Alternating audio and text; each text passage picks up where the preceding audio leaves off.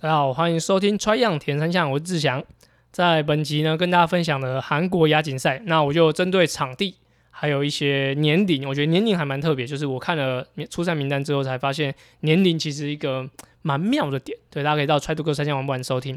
然后在这场比赛，我觉得比较适合就是单车上要尽量保持在集团的前段，那也会有比较多的机会跟节省体力。对，就这场比赛，如果是突围的话，其实会比较有机会一些些。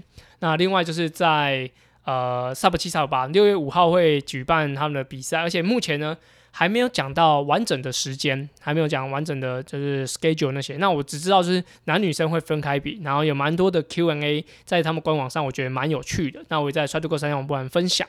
那最后凯开完的就是，如果你是骑五岭，你在准备长爬坡的一些赛事的话，那我就建议在轻松日的时候多加入一些转速的训练。那我觉得这对于每个人的身体平衡来说会有很大的提升。那最后就是我在本周有参加了，就是呃，应该上周参加了跑步不要停的录制。那也谢谢 Adam，还有谢谢奎哥向总在访给我一个机会，可以让我 去这么知名的 Podcast 上面去分享我的故事。那如果有喜欢的人，也欢迎到那边收听。那就预祝这一周要比赛的中华队的队员都比赛顺利。那大家拜拜，下周见。